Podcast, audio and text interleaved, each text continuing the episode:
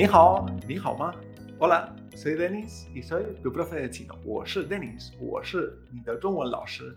Bienvenido a un nuevo episodio de Aprende Chino o Aprende a pronunciar chino con Hangyu. En este episodio vamos a unos sonidos que también nos cuestan bastante. Estamos viendo la tabla de sonidos iniciales y hoy nos toca la sexta fila, la penúltima fila de esta tabla, donde vamos a ver los sonidos ZH, CH y SH en chino. Vamos allá. En el episodio anterior vimos la ZCS, ¿verdad? Y vamos a ver que en estos eh, tres sonidos que vamos a ver hoy hay algunas similitudes eh, con eh, la fila anterior, ya que tanto con la ZH, CH y SH, siempre que van acompañados de una I, esa I no se pronuncia. ¿Vale? Entonces, esto lo tenemos que tener en cuenta en esta fila también. Se pronuncia este E en vez de I. El sonido I no se pronuncia, es E. ¿eh? Vamos allá. La ZH es difícil de, em, por así decirlo, definirla en, español, porque el sonido es bastante extraño.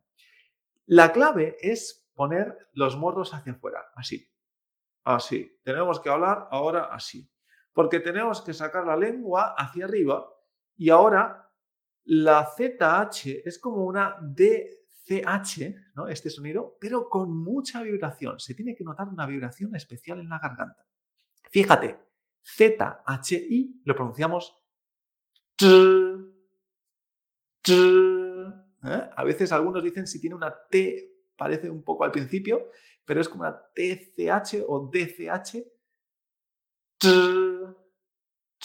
es como una vibración en la garganta.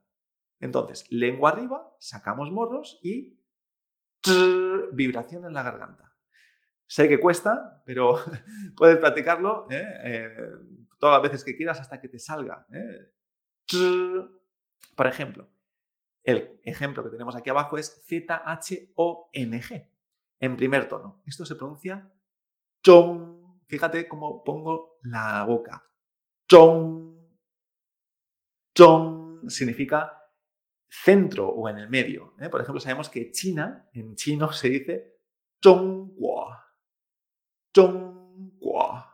Entonces, Guo es país, Zhong es el centro. El país del centro es China en chino. Así que es una de las palabras que más vamos a usar, China. Así que recuerda, para pronunciar este Zhong, tenemos que hacer esta ZH, esta vibración en la garganta ¿eh? con la lengua arriba. Perfecto, pues una vez hemos visto la ZH, vamos ahora a la CH. La CH es el mismo sonido que hemos hecho en ZH, pero, como ya sabéis, sacando aire antes de la vocal. Entonces, tenemos que poner la boca de la misma manera, tenemos que sacar los morros, por así decirlo, hacia afuera, la lengua la tenemos que poner arriba, así, tenemos que hacerlo así, y ahora, en vez de hacer que esta era la ZH, tengo que hacer eso, pero sacando aire. Fíjate.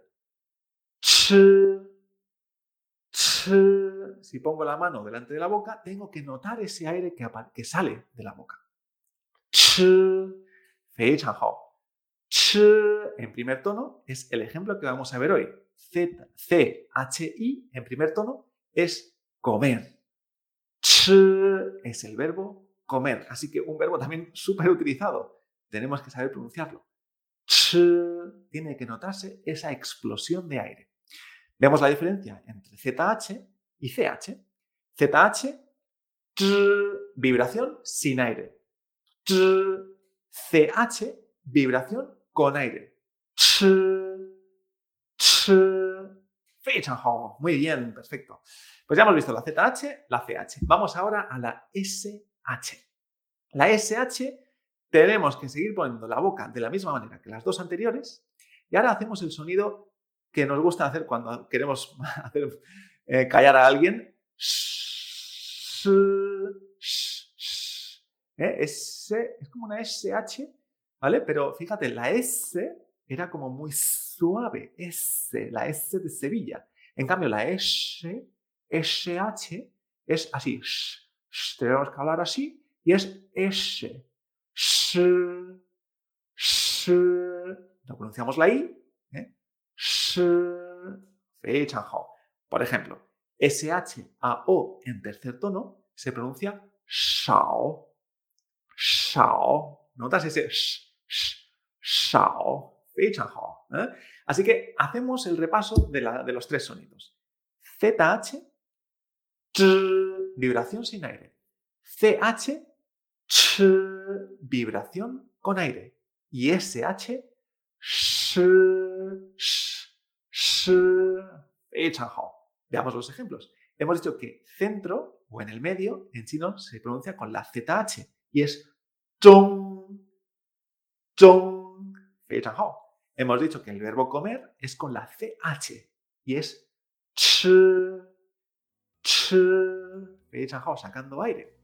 Y la SH hemos dicho que shao significa poco, shao, 很少, muy poco. Pues SHAO, con tercer tono, shao. Pues ya hemos visto ¿eh? cómo pronunciar esta, esta línea de la tabla Mofo y tenemos que reconocer que tanto esta como la anterior son de las más difíciles. ¿eh? Tanto la Z, C, S, CH, ZH, CH, SH, estas son de las más difíciles de pronunciar, así que ¡Jiayou! ánimo. Nos vemos en el siguiente episodio donde acabaremos de ver la última fila de los sonidos iniciales en chino. ¡Zaijian!